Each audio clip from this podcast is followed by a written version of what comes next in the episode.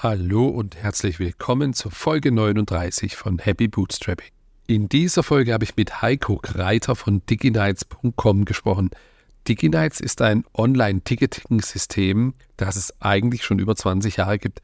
Gestartet ist es damals als Party Picks und Nightlife Page 2001 und da habe ich damals sogar selber mit unterstützt und von da kenne ich den Heiko auch. Von daher bin ich sehr gespannt auf dein Feedback und ob man dies im Podcast merkt. Ich hoffe nicht so sehr, aber natürlich gibt es die ein oder andere Anekdote. Heiko hat in den letzten 20 Jahren über 5000 Veranstaltungen selber durchgeführt und dann irgendwann gemerkt, dass er eigentlich ein vernünftiges Ticketsystem braucht und hat damit mit DigiNights ein System von Veranstaltern für Veranstalter geschaffen. Und genau darüber haben wir gesprochen. Und wie ihr das seit 20 Jahren gebootstrapped habt, wirklich eine super Geschichte. Und vor allem, was er jetzt als nächstes vorhat, nochmal den kompletten Relaunch eines neuen Ticketing-Systems namens dtix.io, was das unterscheidet von seinem jetzigen Angebot, wie Veranstaltungen in Ibiza funktionieren, durch welche ja, schönen und schrecklichen Momente man als Veranstalter geht vor allem während sowas wie Corona, wo eigentlich alle Umsätze weggeblieben sind. Eine sehr coole Geschichte und jetzt geht's auch direkt los. Viel Spaß mit der Folge. Hallo Heiko. Hi Andy, servus. Beschreib doch mal in deinen eigenen Worten, wer du bist und was du machst. Ja, ich bin der Heiko, bin jetzt 46 Jahre alt, habe vor äh, über 20 Jahren während meiner Ausbildung angefangen, ein Internetportal zu starten, mehr aus Spaß. Wir haben mit Kameras angefangen, mit Digitalkameras angefangen, einfach Bilder zu fotografieren, online zu nehmen. Ähm, und daraus hat sich jetzt über die Laufe der Jahre ein richtiges Unternehmen entwickelt. Jetzt aktuell sind wir hauptsächlich im Bereich Ticketing tätig und machen noch in einer zweiten Firma einige größere Veranstaltungen mit bis zu 12.000 Leuten. Okay, und wie genau heißt die Firma? Die Firma ist die DigiNights GmbH ehemals EK, 2015 dann quasi äh, in eine GmbH gewandelt. Spannend. Und, und wie groß ist DigiNights heute? Wir waren sind schon größer, muss man sagen. Also wir hatten natürlich viele Fotografen, die früher ehrenamtlich oder auch nebenberuflich fotografiert haben, haben früher viel Agenturarbeit gemacht für Clubs und Veranstalter. Ähm, mittlerweile, weil wir uns auf das Ticketing äh, fokussieren und ähm, dadurch ein skalierbares Digitalprodukt am Markt haben, sind wir jetzt noch sieben. Sieben Mitarbeiter. Und kannst du ein bisschen was sagen, wie, wie das Geschäft sich verteilt zu ja, äh, Tickets online verkaufen? Was bedeutet das? Wie viele Tickets verkauft man denn so im Monat und, und wie generiert man damit Umsätze dann für sich selber? Also wir haben letztes Jahr jetzt einen Jahresticketumsatz von über 10 Millionen generiert. Mhm. Und das ist natürlich nicht unser interner Umsatz, sondern das ist natürlich der Ticketumsatz, wovon uns im Prinzip so ein Umsatz von 1,2 Millionen intern bei uns bleibt. Ähm, hauptsächlich Veranstalter, die wir aus unserem Netzwerk noch kannten. Mittlerweile sind durch Corona natürlich viele neue Kunden dazugekommen, Gemeinden, Badeseen, ähm, Festivalveranstalter. Vor Corona war es immer noch so, dass wir im Prinzip erklären mussten, was Online-Ticketing ist und die Leute davon überzeugen, dass sie doch von ihrem Hardticketverkauf Online-Tickets auf Online-Tickets umsteigen sollen. Ähm, mittlerweile ist es einfach nur so, dass das Online-Ticketing bei der Bevölkerung angekommen ist oder bei den Veranstaltern und wir jetzt ähm, den Leuten zeigen müssen, was wir besser können wie die anderen oder warum sie sich für uns entscheiden sollen. Ist ja ein hart umkämpfter Markt. Ich denke, da gehen wir später noch ein bisschen drauf ein, wenn wir ähm, über das Thema Produkt sprechen nimm uns doch mal ein bisschen auf die Reise mit. Du hast gesagt, vor über 20 Jahren, das ist jetzt auch schon, glaube ich, der, der Podcast-Gast mit der äh, ja, illustrensten Historie. Wie genau und wann hat es damals angefangen? Und erzähl mal ein bisschen, das Thema Partypicks gibt es ja heute gar nicht mehr, was genau das war. Ja, ich habe während meiner Ausbildung zum Mediengestalter für Digital- und Printmedien ähm, so eine erste kleine Webseite gebastelt, noch mit iFrames und wo man dann die Bildergalerien von Hand über Nacht erstellen musste und hochladen musste. Das war noch alles technisch nicht so weit wie jetzt. Ne? Das heißt, die Bilder runtergeladen von der kleinen Xus-Kamera, ein Bild aufgerechnet und dann eine Galerie erstellt, hochgeladen und manuell verlinkt. Ähm, ja, das hat angefangen eigentlich aus Spaß. Ich war ursprünglich in Stuttgart in einem Club fotografieren und habe mir dann überlegt, warum ich sowas nicht in Heilbronn mache, sondern jedes Wochenende nach Stuttgart für in einen Club fahre. Aber ich dachte, könnte man ja auch für das ganze Nachtleben in Heilbronn machen. Ähm, ja, habe dann in der Ausbildung in meinem Betrieb die Zettelchen ausgedruckt, wo der Name drauf stand und habe die vor Wochenende immer von Hand ausgeschnitten, ähm, damit wir genug Zettel zum Verteilen hatten. Ich war damals ja noch in der Ausbildung und da hat man noch nicht so viel Geld übrig für Flyer oder Werbung. Und dann war das so, dass wir relativ schnell ähm, zu der meistbesuchtesten Seite hier in Heilbronn geworden sind. Einfach weil die ganzen Leute zu der Zeit noch die Partybilder im Internet angucken wollten. Du kennst vielleicht noch, an die früher die Magazine, die hatten immer so zwei, drei Bilderseiten. Ne? Wenn man sich so ein Stadtmagazin geholt hat, hat man mal als erstes die, die Bilderseiten angeschaut. Ja, und ähm, so kam das, dass da immer mehr Besucher auf der Seite waren, die alle sehr nachtaffin waren oder weggehaffin, sagen wir das mal so.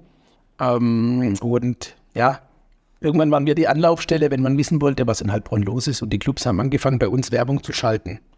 Wir haben dann irgendwann selber angefangen, Veranstaltungen zu machen, weil von Bildern allein konnten, von der bisschen Werbung, was da reinkam, konnten wir die Plattform selber nicht finanzieren oder noch nicht am Leben erhalten. Und haben dann angefangen, selber Veranstaltungen zu machen, haben dann weiterführend Agenturarbeiten für die Clubs gemacht, haben dann hier den Stadtstrand im Eventmanagement betrieben, 13 Jahre lang und so ist es immer weiter gewachsen, bis wir mit einem Partner zusammen, ja, 2015 war das, zusammen mit RTL 2 und einem Partner von uns haben wir die Holy Gaudi Festival Tour gemacht. Das waren 29 Open-Air-Termine, alle so zwischen 5.000 und 12.000 Leuten. Und da haben wir gesagt, Mensch, da gab es einen Ticketanbieter damals, da waren uns die Konditionen aber zu teuer, da wollten wir andere Konditionen haben. Und dann kam die Idee auf, warum setzen wir nicht irgendwie so ein kleines Tool äh, bei uns auf die Plattform, auf, dass wir sagen, du kannst dir ein Ticket kaufen, mit PayPal bezahlen und kriegst einen QR-Code. Und wir haben die ersten Tickets tatsächlich mit einer Fremdanbieter-App gescannt, die für 10,99 Euro im App Store waren und haben dann über eine Schnittstelle quasi bei uns die Ticketcodes sozusagen entwertet. Ja, und ab da ging der Weg dann ganz klar Richtung Ticketing. War natürlich auch die Zeit, wo dann Facebook kam, ähm, die Bilder nicht mehr so interessant waren oder die Leute auch rübergeschoben haben, äh, rüber gewechselt haben zu, zu Facebook und sich dort die Bilder angeschaut haben. Ähm, und mittlerweile spielt das Thema Bilder ja gar keine Rolle mehr, auch bei uns nicht, ist komplett von der Plattform verschwunden und wir machen nur noch Ticketverkauf. Und angefangen hat es, wenn ich mich richtig im Kopf habe, dann 2001, ne? 2001 hat angefangen. Das ist schon eine Weile her. Und äh, es gab ja damals auch dann ein Forum, äh, da war ich ja auch ein bisschen aktiver. Jetzt ist es ja auch schon 20 Jahre her oder länger, das ist ja echt verrückt. Und das Ganze war ja, und das hast du jetzt gerade kurz angesprochen, noch vor Facebook da. Das ist ja, ich erinnere mich noch an die Zeit, das war ja auch ein, ein sehr gut besuchtes Forum. Kannst du mal ein bisschen erzählen, was da so passiert ist? Ja, wir hatten dann, dadurch, dass die ganzen Leute hier im Umkreis von Heilbronn ähm, auf, das, auf, das, dieser, auf der Seite waren, haben wir dann noch ein, ein, Forum gestartet. Zusammen mit einem Freund damals haben wir ein Forum installiert. Und das Forum ist zum Schluss zu einer der meistbesuchten äh, Plattformen geworden, wo die Leute sich ausgetauscht hatten. Also wir hatten über 700 Beiträge am Tag. Und auf der DigiNight-Seite hatten wir zum Schluss knapp eine Million Besucher pro Tag, äh, pro Monat. Ja, pro Tag wäre, glaube ich, viel gewesen, aber es war für, für, fürs kleine Heilbronn schon verdammt groß, ja. Und ja. im Prinzip war das ja schon ein Vorläufer von Social Media und, und Facebook generell, weil was ist da passiert? Man hat sich auch verabredet, um am Wochenende wegzugehen und äh, oder hat äh, nach dem Wochenende darüber gesprochen, was man so erlebt hat. Ja, wie, wie, wie wurmt dich das jetzt, dass du nicht äh, damals auf die Idee gekommen bist, daraus ja, ist entweder so eine Richtung Flirt-Portale, die kamen ja auch erst danach dann hoch, äh, oder so ein Social-Media-Ding aufzubauen. Da einen Begriff gab es ja damals noch nicht. Ah, ich muss ganz ehrlich sagen, wirklich gar nicht. Also, wir haben ja damals noch so ein, zwei Portale übernommen. Das war Partycam in, in, in Ludwigsburg, die haben wir quasi übernommen, integriert. Dann an Chillout-Picks in, in Stuttgart. Das war so dann die ersten Schritte übergreifend aus Heilbronn raus, wo wir dann auch weiter in den anderen Städten Sichtbarkeit bekommen haben. Wir waren ja auch dann zum Schluss wirklich eine der meistbesuchten äh, Nachtlebenseiten in, ähm, in Baden- und Süddeutschland, kann man sagen. Ähm, Wurmen tut es mich nicht, wenn ich jetzt anschaue, wo die ganzen anderen Portale teilweise waren, und das ist auch egal, ob es jetzt Wer kennt wen ist oder StudiVZ und so weiter, die alle eine andere Dimension hatten. Damals gab es ja auch noch Quick, die, die noch größer waren, aber halt mehr im Bereich Flirting unterwegs waren, ähm, die gibt es alle nicht mehr.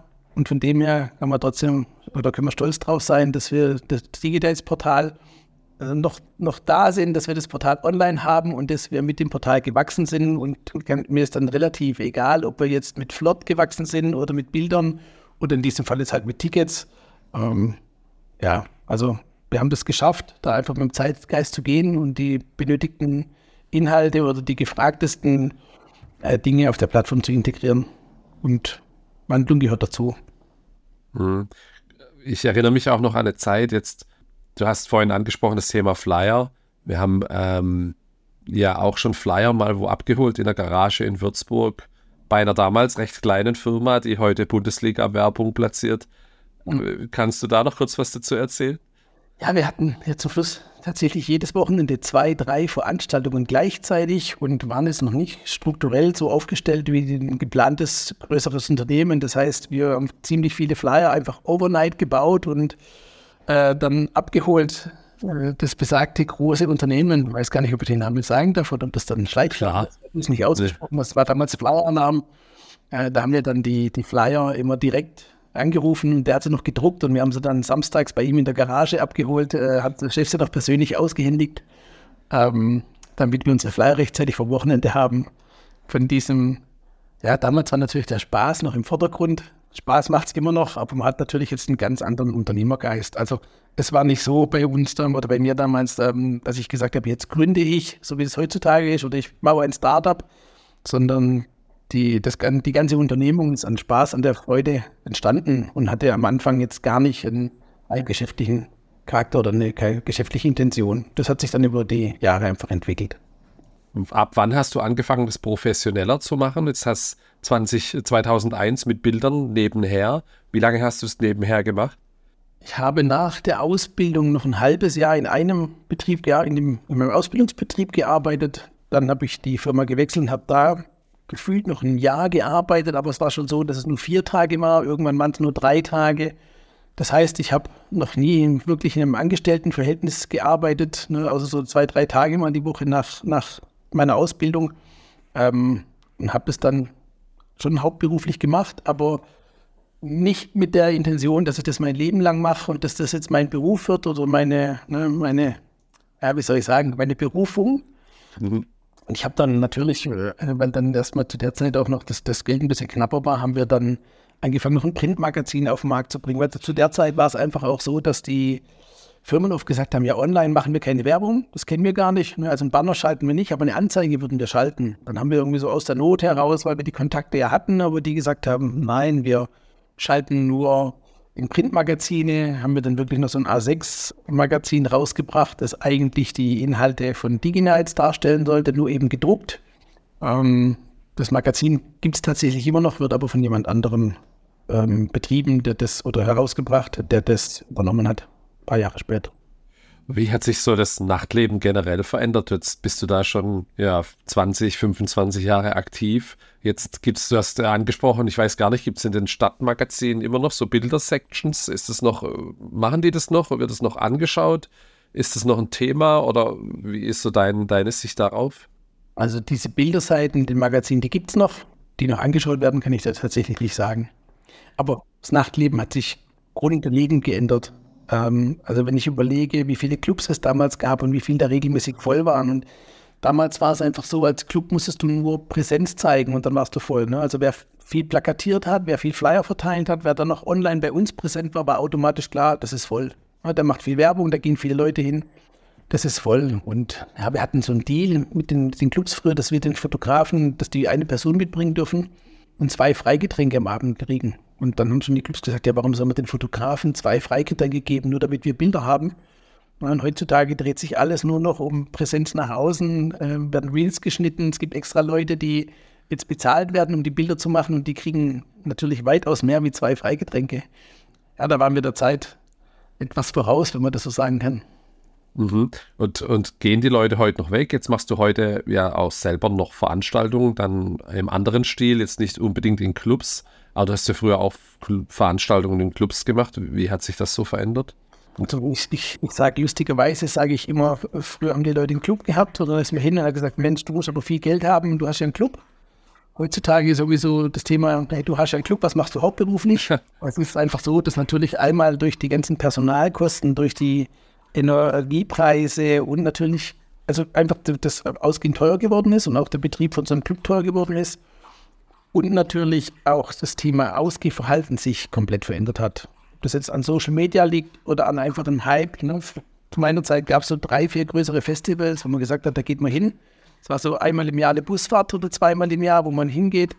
Mittlerweile ist das ganze Jahr ja, wie so ein fast ein skalierbares Geschäftsmodell geworden und auch ein, ein Investorenthema, wo die sagen, hey, wir haben ja ein, ein Festival und wenn wir 20.000 Leute haben, sind wir auf 0, immer 40 haben, hast du deinen dein Invest verdoppelt. Und somit sind einfach mittlerweile viel, viel mehr Großveranstaltungen aufgetaucht, aber natürlich auch, weil das Thema einfach online ganz anders beworben werden kann. Also um früher mal irgendwo auf ein Festival Leute aus ganz Deutschland herzuziehen, war einfach viel mehr Marketing notwendig, wie zu sagen, jetzt ich mache eine Anzeige oder ich mache ein Reel und push das einfach mal raus und vielleicht finden es die Leute toll. Hm. Also es ist ein, ein wahnsinniger Hype geworden, was Großveranstaltungen angeht im Sommer. Und dadurch merkst du halt auch, dass die Clublandschaft da einfach in den Hintergrund rückt, weil die Leute haben begrenzt Geld und überlegen sich natürlich auch, in welcher Weise das ausgeben. Mhm. Also wenn wir allein mal hier die Heilbronner Clublandschaft anschauen, die ist ja auch sehr ausgedünnt in den letzten Jahren im Vergleich zu früher. Und früher warst du selber ja auch jedes Wochenende weg. Und äh, ich erinnere mich auch an Zeiten, da waren die Clubs donnerstags brechend voll. Das ist schon lange vorbei, dass überhaupt donnerstags Clubs offen haben. Jetzt haben sie Freitag, Samstag noch offen, zumindest jetzt hier in Heilbronn.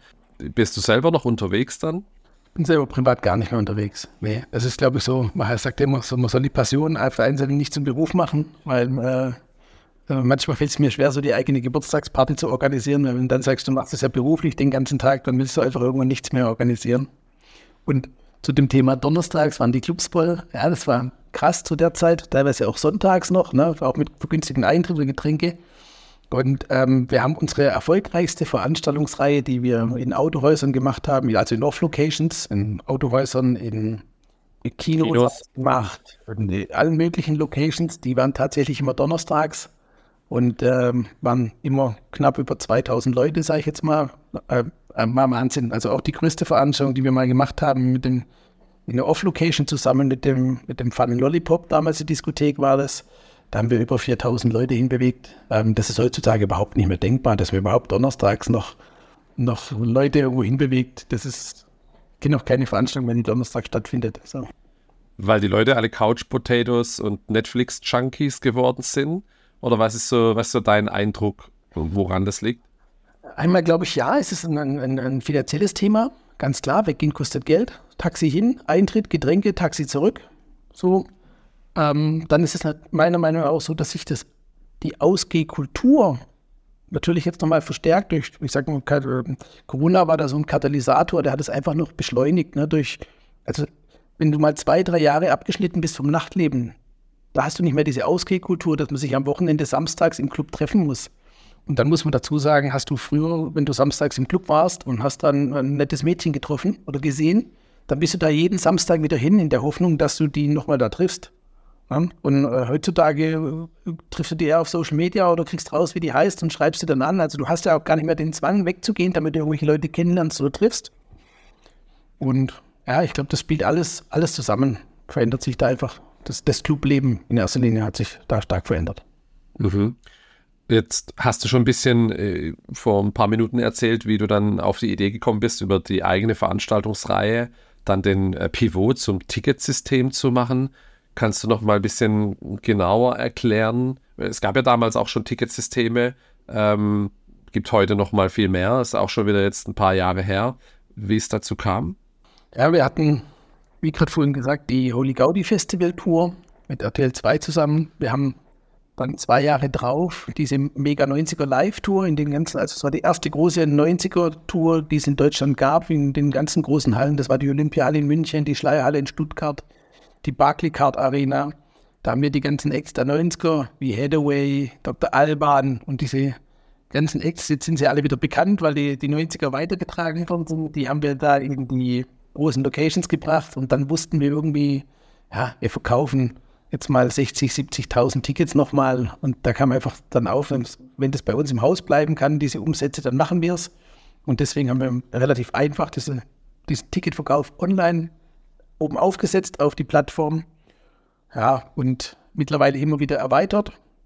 Und jetzt sind wir aber auch an einem Punkt, wo wir sagen, jetzt stellen wir eine komplett neue Software bereit. Also gehen auch den Schritt weg vom Ticketanbieter und setzen eine neue Software auf und wollen da so quasi die eigene Branche, eine neue Branche schaffen, eine neue eigene Branche.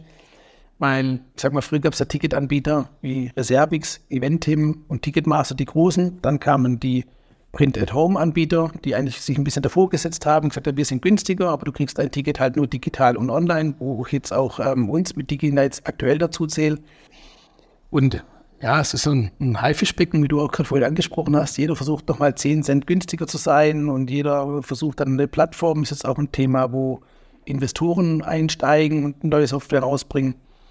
Und ähm, ja, aus diesem Grund haben wir gesagt, okay, in der Konzeption der neuen Software, ursprünglich war der Plan, ähm, DigiNights neu aufzusetzen, weil wir gesagt haben, wir wollen eine neue Plattform haben, eine neue Basis, auf die wir aufbauen, dass wir einfach zukunftsfähig auch sind und in der ganzen Konzeptionsphase dieser neuen, Anführungsstrichen, DigiNights-Version ähm, sind uns dann so viele Neuerungen, Innovationen eingefallen, dass wir gesagt haben, nee, wir bringen ein komplett neues Produkt auf den Markt äh, mit einem komplett anderen Ansatz. Das heißt, wir bringen eine Ticket-Software auf den Markt, also die wir auch explizit deklarieren. Das ist, wir sind nicht mehr Ticketanbieter, sondern wir bringen eine Ticket-Software auf den Markt, mit der der Veranstalter seine Tickets direkt an seine Besucher verkaufen kann und das Geld auch direkt über seinen Zahlungsanbieter bei ihm landet und wir quasi nur die Software bereitstellen und ähm, dadurch aber natürlich deutlich, preislich deutlich attraktiver sein können, wie die anderen Systeme auf dem Markt sind.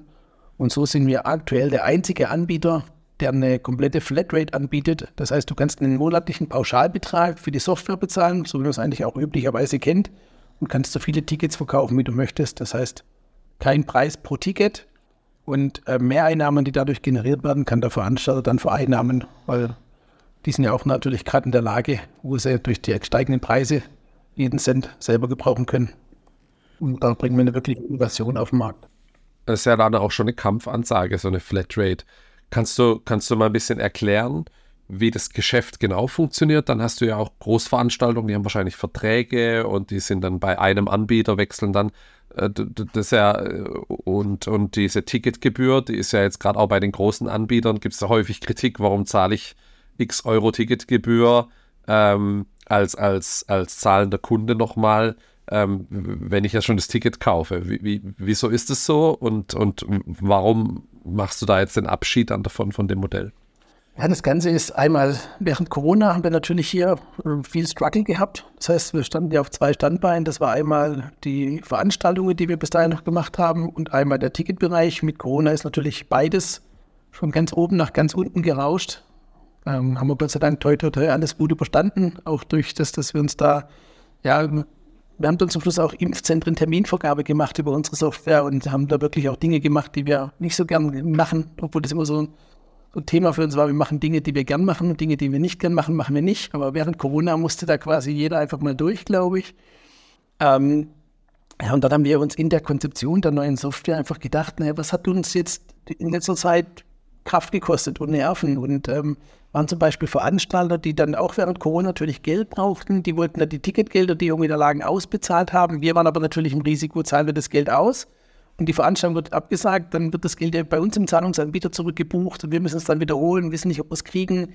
Ähm, dann die ganzen Verschiebungen und so. Das war natürlich erstmal bei uns ähm, ein wahnsinniger Aufwand, der da aufgetaucht ist. Und ja, und dann waren die Veranstalter teilweise nicht mehr greifbar, weil die ja selber ihren, Kampf gehabt haben in der Zeit. Ne? So, die haben erstmal dann, ich brauche jetzt das Geld. Und da gab es natürlich auch viele Streitpunkte. Dann haben wir gesagt, okay, ein Punkt davon ist, das Geld muss gar nicht mehr bei uns liegen wollen wir gar nicht mehr. Also wir haben davon nichts. Ne? Das Geld soll direkt beim Veranstalter liegen. Ähm, und dann haben wir uns so konzipiert und haben dann gesagt, ja, perfekt, aber dann kann der auch den Support selber machen, weil durch die ganzen automatisierten Systeme, die wir haben, dass man sich das Ticket erneut zuschicken lassen kann, dass man einfach eine Stornierung freigeben kann, das Geld wird automatisch zurückgebucht, ist, dem, ist der Supportaufwand minimal. Ne? Und dann haben wir einfach gesagt, okay, dann ist es teilweise nicht mehr gerechtfertigt, da irgendwie einen prozentuellen Anteil dafür zu kriegen, weil wir schicken kein Ticket raus. Wir selber müssen wenig manuell eingreifen.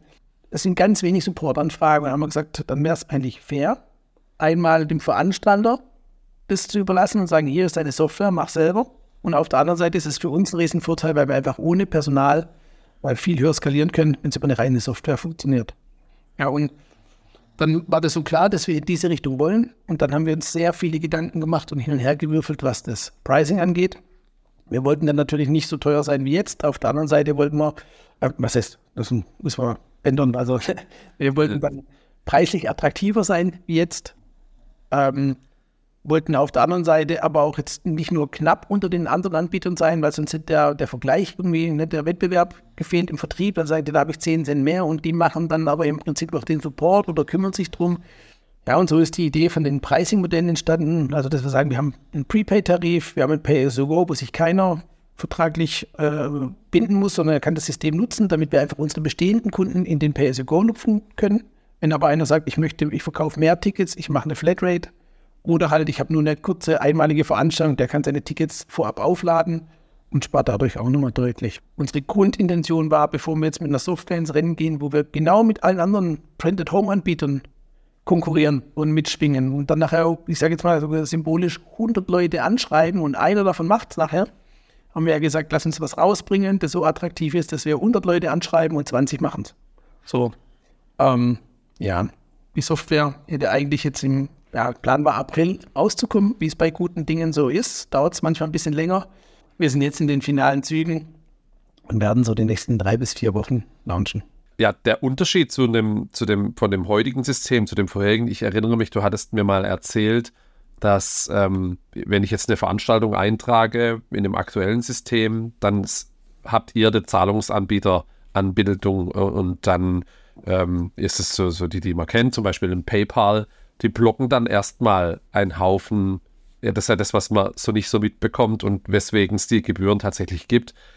Das, mal, das war ja schwindelerregend, was da für Zahlen geblockt wurden. Kannst du mal kurz drauf eingehen, was so die Schwierigkeit ist, wenn, wenn ihr eben derjenige seid, der dann auch die Zahlung treuhänderisch verwaltet? Das ist ja, glaube ich, schon das Problem an der Stelle.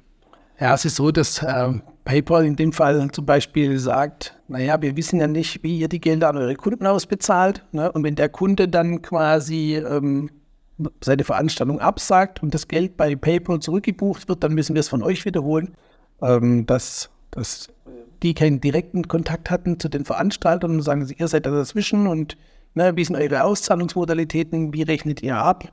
Ähm, haben dann auch noch irgendwie Unterlagen gebraucht ähm, wie das Geschäftsmodell ist, ob das als, ob das rechtlich in Ordnung ist wegen der Fremdgeldverwaltung und so weiter.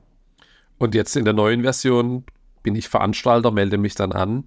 Du kannst auch noch kurz sagen, wie die Plattform dann heißen vielleicht und dann bringe ich meinen Zahlungsanbieter mit. Oder wie funktioniert das? Also die neue Software, die wir rausbringen, heißt dtix.io. Namensherleitung von digitalen Tickets, Diginites-Tickets, einfach eine Mischung. Der Name war noch frei zur markenrechtlichen Anmeldungen in der EU. Und deswegen haben wir dann gesagt, das nehmen wir. Die Domains waren auch alle verfügbar und dann war irgendwann klar, dass wir uns darauf fokussieren. Unter dem Namen geht es auch dann online. Und ja, bei, bei DTX ist es so, dass wir ein Onboarding haben, wo der Veranstalter einmal seine Firmendaten einlegt, dann im Prinzip, wenn er ein bestehendes Stripe- oder PayPal-Konto hat, einfach seine Daten da eingibt, dann werden die Konten miteinander verknüpft und das Ticketgeld landet direkt beim Veranstalter. Also auf dem zum Beispiel Stripe-Konto. Und bei Stripe kann man dann einstellen, ob das täglich ausbezahlt werden soll oder wöchentlich. Und man kriegt auch die ganzen Buchungsbelege und sowas direkt vom Zahlungsanbieter. Und du hast dann, oder ihr habt dann als DTX keinen Stress mehr mit, wenn jemand sagt, hier, ich habe die Ticket-E-Mail nicht erhalten, ich konnte nicht zur Veranstaltung gehen, Veranstaltung ist ausgefallen, Künstler ist krank äh, oder sonst was. Das heißt, das macht dann in Zukunft alles der Veranstalter selbst dann mit den Gästen. Hat dann auch den Supportaufwand wahrscheinlich. Ja, wobei, wie gerade vorhin schon angesprochen, der sich sehr minimal hält. Ne? Also mhm. durch Tools, dass man sagt, man kann sich ein Ticket umsonst zuschicken, da gibt es dann einfach einen Link, dann kriegt man die Ticketmail nochmal zugeschickt. Äh, wir haben da auch einige Innovationen reingebracht, dass das Ticket jetzt gar nicht unbedingt physisch sein muss als PDF oder als, ähm, als Wallet-File, sondern du kriegst quasi das Ticket digital als kodierten Link mit so einem Hashcode zugeschickt, mit einer ID oben ähm, kannst auch diesen Link direkt weiterschicken. Und, aber dort hast du natürlich auch die Möglichkeit, es im PDF runterzuladen oder als, als Wallet-File. Aber es kann nicht mehr wirklich verloren gehen. So, das ist der Nachteil, wenn ich ein Hardticket rausschicke, kann es verloren gehen. Da ist ein Riesenaufwand dahinter, dass der User das nochmal kriegt. Bei uns kann er im Prinzip seine Bestellnummer, seine Zahlungsnummer eingeben und die Bestellung wird einfach nochmal rausgeschickt und er erhält das Ticket nochmal. Und auf dieser digitalen Seite, wo das Ticket dann digital abliegt, kann ich natürlich auch Möglichkeiten geben zur, zur Umpersonalisierung. Ich kann sagen, wenn du, wenn jemand anders kommt, wenn das Ticket personalisiert ist, jemand anders kommt, kann der User das selber ändern. Ich kann die Rückerstattung freigeben und dem User sagen, wenn du nicht kommen möchtest, habe ich dir das Ticket freigeschalten zur Rückabwicklung, der drückt da drauf, kriegt sein Geld zurück. Also der Supportaufwand ist sehr gering. Und dazu muss man natürlich auch sagen, dass wir aktuell die Tickets auch mit DigiNights ähm, im Auftrag und auf Rechnung vermitteln. Das heißt, am Ende muss jeder Veranstalter entscheiden, ob es storniert, ob es zurückgibt oder wie er mit dem Kunden verfährt. Mhm.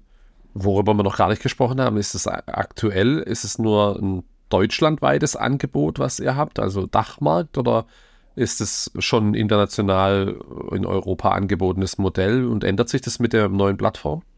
Also wir haben 2000, wann war das? 2016 haben wir angefangen auf Ibiza Veranstaltungen zu machen haben da regelmäßig jeden Mittwoch und jeden Samstag Clubveranstaltungen gemacht. Das ging bis zu Corona. Und da hatten da einige Kontakte aufgebaut und haben dann auch DigiNights international angeboten. Wir haben einfach das Thema, wir haben dann mehrere Sprachen eingebaut, haben dann noch eine Ablegerplattform ibizatickets.com gebaut, die auch über DigiNights lief. Ähm, haben in dem einen Jahr in 75 Länder verkauft. Das heißt, es war international präsent, haben jetzt aber uns erstmal wieder auf den deutschen Markt fokussiert und weil es einfach auch vom Support her und so dann natürlich aufwendiger war, das umzugestalten. Ähm, und mit DTX ist es ja so, dass die Software jetzt auch erstmal in Deutschland rauskommt, aber dadurch, dass die Zahlungsanbieter jeweils vom Veranstalter angeboten werden, ist es natürlich so, dass da eine Internationalisierung relativ einfach umzusetzen ist. Und das heißt, mhm. Sprache umsetzen, Videos nochmal neu drehen. Und dann ist es ja so, dass es in jedem Land angeboten werden kann, weil der Support direkt vom Veranstalter in seiner Sprache stattfinden kann und natürlich auch die Gelder in der jeweiligen Währung direkt auf den Zahlungsanbieter übertragen werden. Mhm. Was sind denn so dann die, die, die, die, wie ist denn die Kundenlandschaft aktuell? Du hast vorhin kurz äh, die besondere Situation Corona angesprochen, da gehen wir, denke ich, nochmal drauf ein. Du hast ja jetzt ähm, heute auf der aktuellen Plattform von, von Handballvereinen, Faschingsveranstaltungen bis hin zu Großveranstaltungen mit 50.000 Besuchern ähm, unterschiedlichste Veranstaltungen aller Art und das finde ich irgendwie auch eine witzige Sache.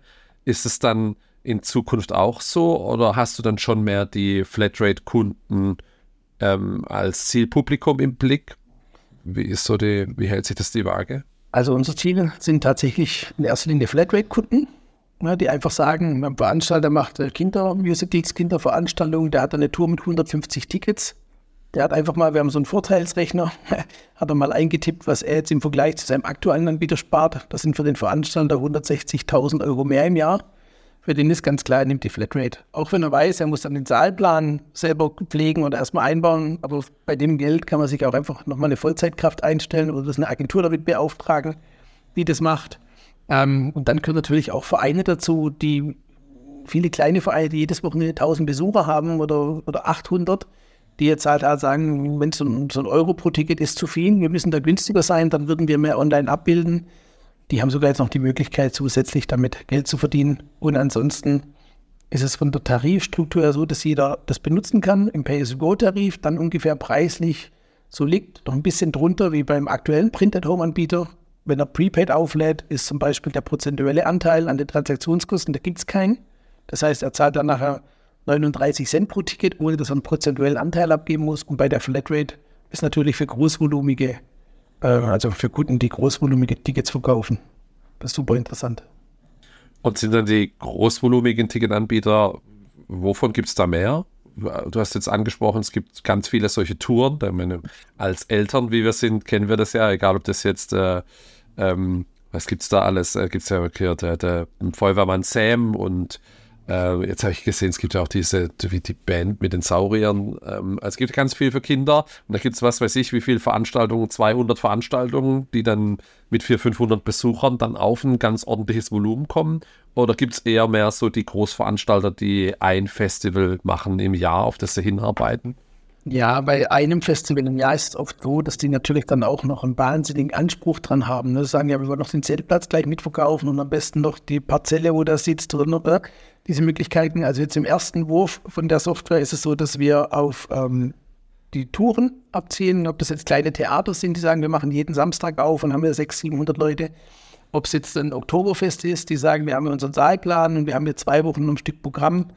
Ähm, die Großveranstalter, die haben natürlich, die jetzt irgendwie so 80 bis 100.000 Tickets verkaufen, die haben natürlich auch oft eigene Systeme entwickelt. Also ich habe das Volumen, das einfach vielleicht auch rechnet, sowas selber zu entwickeln. Das heißt, jemand, der jetzt aber ähm, eine Tour macht mit vielen Terminen, ähm, ein aktuelles Saalplan-Tool braucht, ähm, der ist bei uns richtig. Und, und natürlich ähm, muss man dazu sagen, auch während Corona gab es ja diese Förderung dann gab es ja diese Förderung für eigene Systeme, Eiter-Systeme. Da haben viele die Chance genutzt und haben sich da aus WordPress mit dem Plugin irgendwas selber zusammengebaut.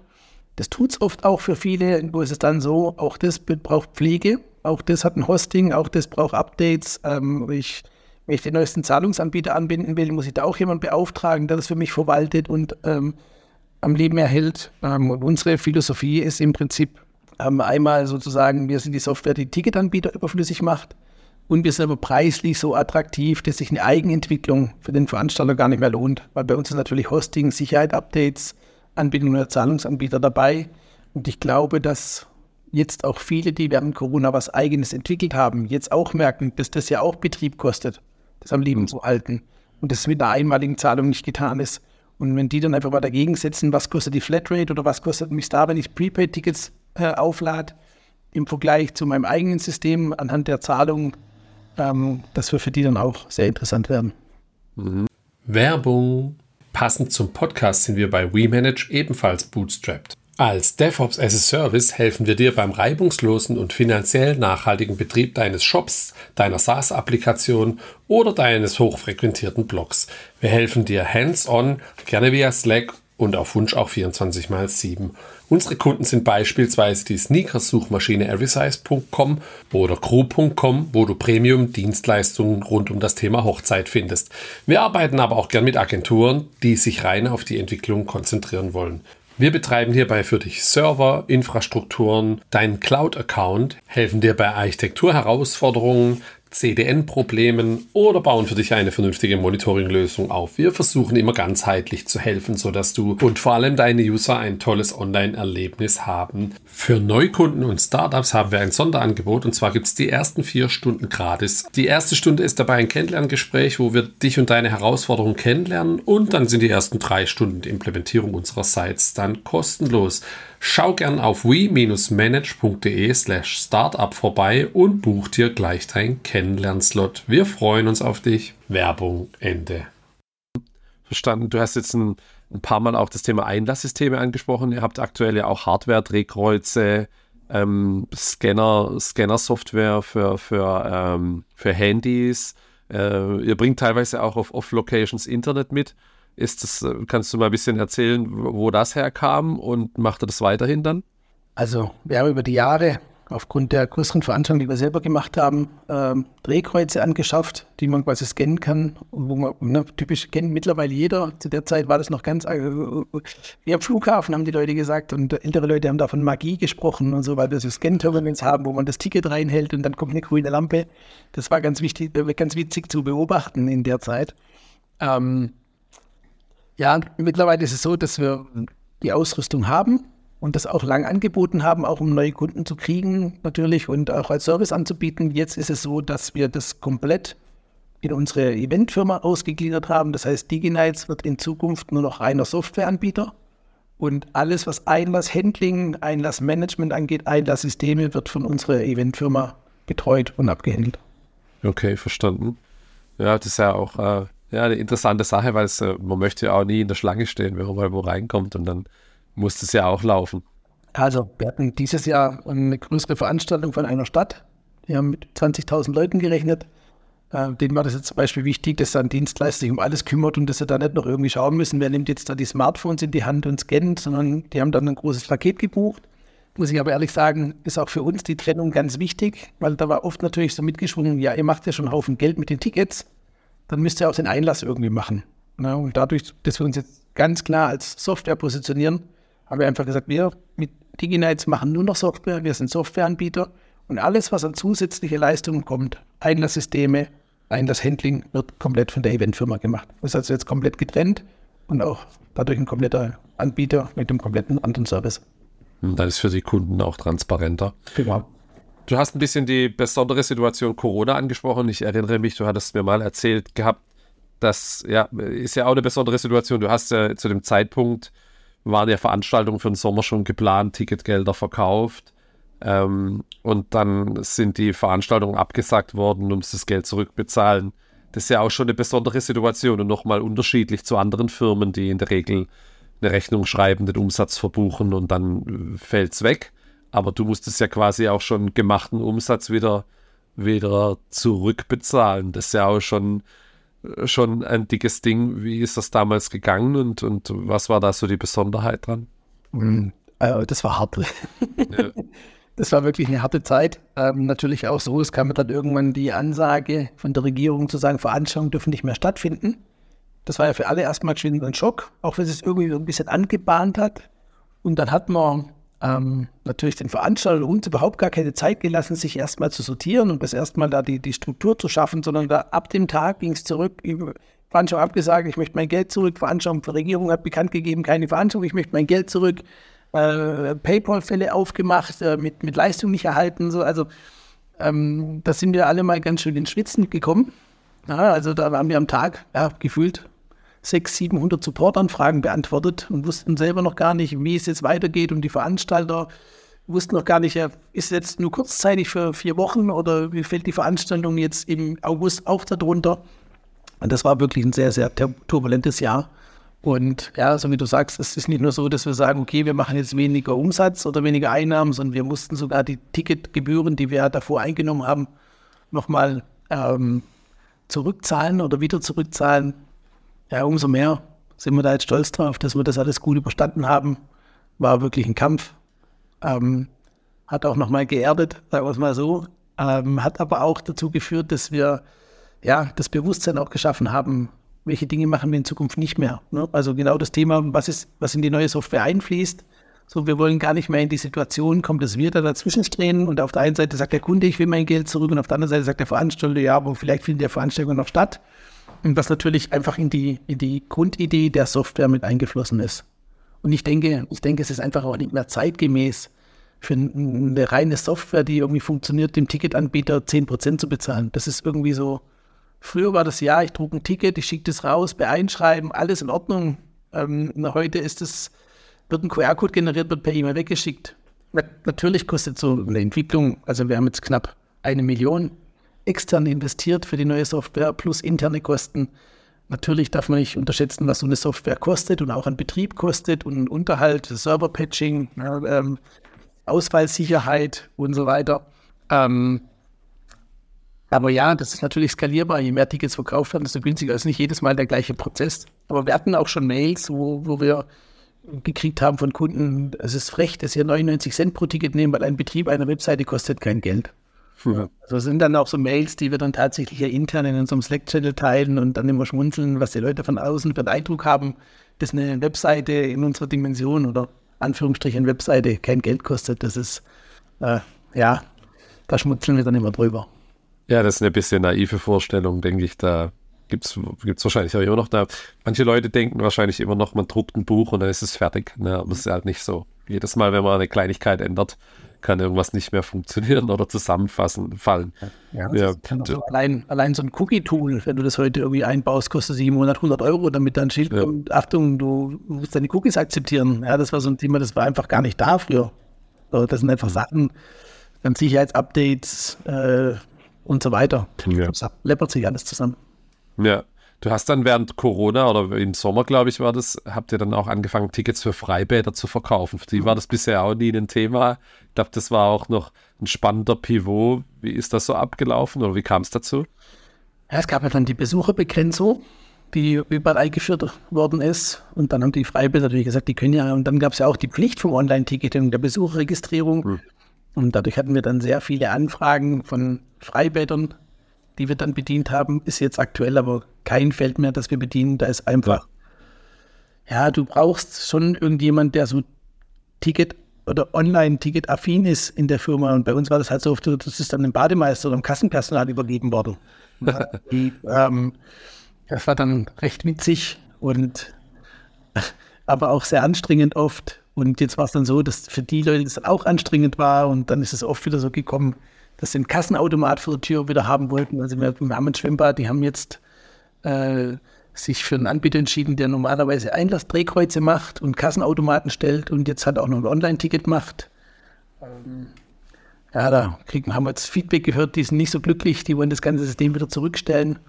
Ähm, weil ja, es gehört einfach doch mehr dazu, ein modernes, ein modernes Ticketsystem zu machen. Und für mich ist es einfach so die Denkweise, wenn ich mit dem Handy vor Ort mich einbuchen kann, weil ich da einen QR-Code habe und ich habe mein Handy drauf und ich gehe auf Apple Pay bezahlen und ich habe mein Ticket in der Hand, dann brauche ich einfach keinen Kassenautomat mehr, der einfach wahnsinnig viel Aufwand ist, wo das Wechselgeld rausgeholt werden muss. Sobald es neue Scheine gibt, du dann neuen Leser einbauen und ein Update machen.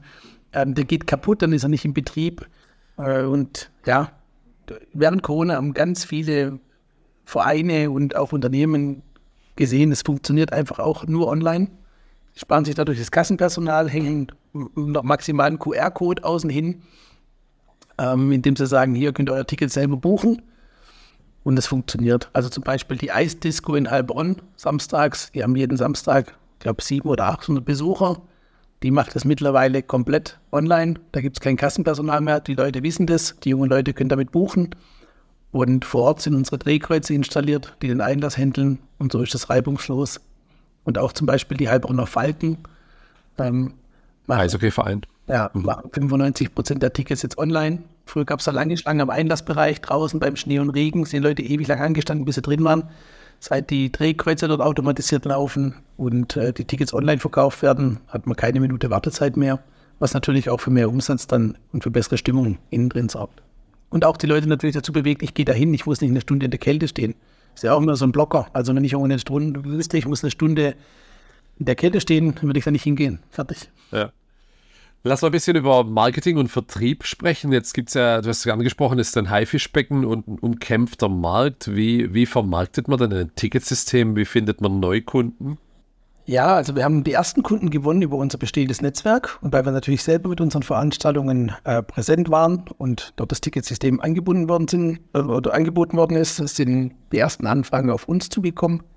Ich muss jetzt tatsächlich sagen, dass wir jedes Jahr jetzt ein Wachstum von 20 Prozent hatten, ohne dass wir proaktiv Vertrieb gemacht haben oder Akquise, sage ich jetzt mal. Also Leute angerufen und versucht, die vom Produkt zu überzeugen, haben wir nicht gemacht. Ähm, mit der neuen Software haben, dann, haben wir dann eine ganz andere Möglichkeit, weil wir natürlich die Vorteile anders äh, darbieten können. Auch mit der Flatrate, wir haben anderes Material, das wir verkaufen können.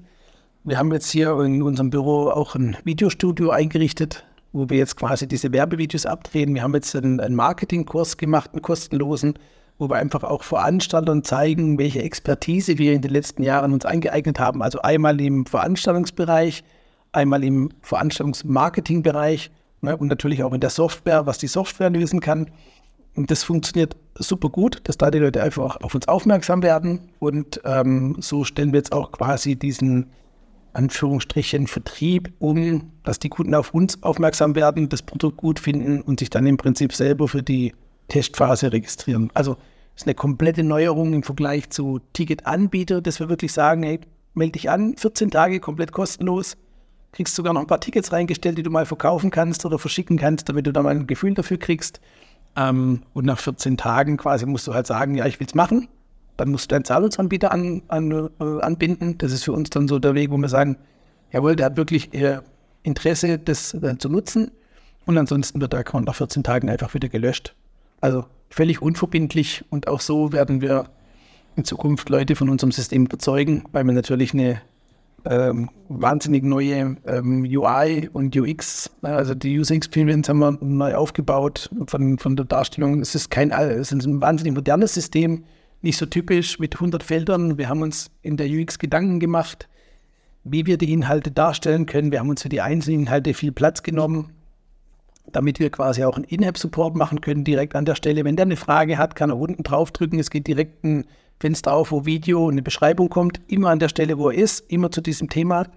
Und Wegstrecken, die, wo man sagt, ein Ticket anlegen oder ein Dauerkarten-Event anlegen, fragen wir quasi über einzelne Wizards, über einzelne Wegstrecken ab bis zum Ziel. Das heißt, wir führen den User vom Eventname bis zum ersten Ticket durch und alle anderen Einstellungen, die er dann machen will, kann er quasi selber auswählen und dann über den In-App-Support die, die nötige Hilfe äh, anfordern, wenn man da was braucht. Und was für eine Rolle äh, spielt so das Thema Weiterempfehlung? Jetzt sind die wahrscheinlich die Veranstalter auch alle gut vernetzt. Wie, wie ist es so mit den Systemen und, und, und Weiterempfehlungen? Ist das ein wichtiger Fakt? Ja, also Empfehlung ist in, in dem Bereich eine der absolut wichtigsten Themen. Also das ist so, der eine Veranstalter sagt, ich habe super Erfahrungen, das funktioniert gut, reibungslos, ich habe viel weniger Stress. Und dann sagt der andere, gut, dann probiere ich das auch. Also ohne dass die teilweise die ganzen Funktionen getestet haben oder sich die Software mal angeschaut haben, legen die einfach den Vorverkauf an und verkaufen. Das ist auch der Grund, warum wir jetzt gerade einfach vom Vertriebsthema her angefangen haben, mit ähm, Videotestimonials zu starten.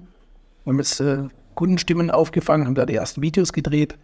Die gehen zusammen mit der neuen Software dann auch online und wir werden im zweiten Zuge, wenn die Software jetzt erstmal draußen ist, ein Empfehlungsprogramm für Veranstalter einrichten. Wir sagen, Mensch, wenn du es empfiehlst, kriegst du 200 Tickets eingebucht, die du kostenlos verkaufen kannst. Und der, der es nutzt, aufgrund deiner Empfehlung, kriegt auch nochmal 200 Tickets eingebucht. Also Zahl ist jetzt frei gewählt, ne? aber so, dass man ein Bonusprogramm für beide hat, damit der eine sagt, toll, ich ähm, kriege da auch was und demjenigen, den ich es aber anbiete, der hat da auch einen Benefit von. Okay. Und äh, wie ist es so, so solche Sachen wie Performance Marketing? Ist das was, also geht ein, ein Veranstalter her und sucht nach Ticketsystemanbieter online und googelt es? Also spielt das eine Rolle? Performance Marketing, SEA, SEO und solche Sachen? Also Performance Marketing war ja tatsächlich noch mit einer der Gründe, habe ich gerade vorhin vergessen, warum wir ein System entwickelt haben, weil wir quasi mhm. das Conversion Tracking schon 2016 machen wollten und es da noch kein System gab, das das so wirklich umgesetzt hat. Das war eine Sache aus dem E-Commerce, aber nicht im Ticketbereich. Mittlerweile ist es bei professionellen Veranstaltungen ange Veranstaltern angekommen, dass die das brauchen und dass es natürlich Werbebudget spart. Was die Funktionen sind auch bei uns in der neuen Software integriert. Und wir arbeiten jetzt künftig mit einer kompletten, äh, mit einer Marketingagentur zusammen, die spezialisiert ist auf Performance Marketing für Ticketverkäufe. Also die haben den Begriff Ticket Marketing sogar geprägt und rausgebracht. Hatten wir auch eine Zeit lang gemacht für unsere Kunden, weil wir aus diesem Bereich äh, kommen und die Expertise hatten.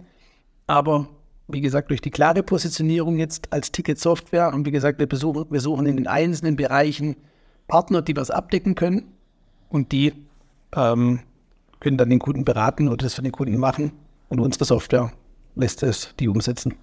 Okay, verstanden. Naja, ich bin, bin schon sehr gespannt. Wie, ähm, wir haben an, am Anfang kurz ein bisschen nur über dein aktuelles Firmensetup gesprochen. Jetzt interessiert die Gäste meistens auch noch ein bisschen. Du hast eine, eine, deutsche GmbH, eine separate Firma jetzt für Events. Früher warst du ein eingetragener Kaufmann auch. Wie kam es dazu und, und warum hast du, hast du das dann auch zusammengefahren oder so aufgeteilt, wie es heute läuft? Ja, wie ich ja anfangs schon gesagt habe, ist das Ganze ja mehr aus Spaß an der Freude entstanden. Dann hat man halt beim Gewerbeamt äh, ein Gewerbe angemeldet und dann ist es so langsam gelaufen. Es war jetzt nicht die typische Gründung wie heutzutage, wo ich sage, okay, ich will eine Firma gründen und im, das ist mein Businessplan und in fünf Jahren will ich da sein und deswegen äh, werbe ich jetzt Investoren an, sondern es ist einfach entstanden. Es war komplettes Bootstrapping, wir sind komplett ohne Fremdgelder gewachsen, auch wenn die Möglichkeit da waren. Für mich ist so ein Typ, ich habe mich ja selbstständig gemacht, damit ich selber entscheiden kann, was ich wann und wie und wo arbeiten möchte. Und deswegen ist es für mich sehr schwer, da irgendjemand mit reinzunehmen, der dann mir im Prinzip so ein vorgibt, wo wir jetzt hinarbeiten müssen. So, ich will kein angestellter Geschäftsführer sein, sondern ich will auch für die Taten, die ich mache, selber verantwortlich sein und, äh, und auch für das Handeln dann im Prinzip aber auch, wenn es funktioniert, bin ich auch stolz drauf, dass die Entscheidungen dazu beigetragen haben, dass es funktioniert. Also ich wäre ein sehr schlechter angestellter Geschäftsführer, was du meistens dann irgendwie die Rolle automatisch rutscht, wenn du, sobald du Fremdgeld äh, aufnimmst. Und ja, ich habe das dann als EK gemacht, jahrelang. Dann war es aber so, dass wir natürlich mit ja, kurzzeitig 150 Fotografen deutschlandweit unterwegs waren, dann noch zu den Fotozeiten. Und dann natürlich mal dann Mail kam, der Fotograf hat sich nicht, nicht, nicht richtig verhalten. Dann haben wir Events in anderen Städten gemacht und dann haben wir irgendwie auch das Thema zu zu groß, wenn da was verrutscht, da komplett privat zu haften, weil ich einfach, ne, weil du einfach gar nicht mehr überall vor Ort sein konntest.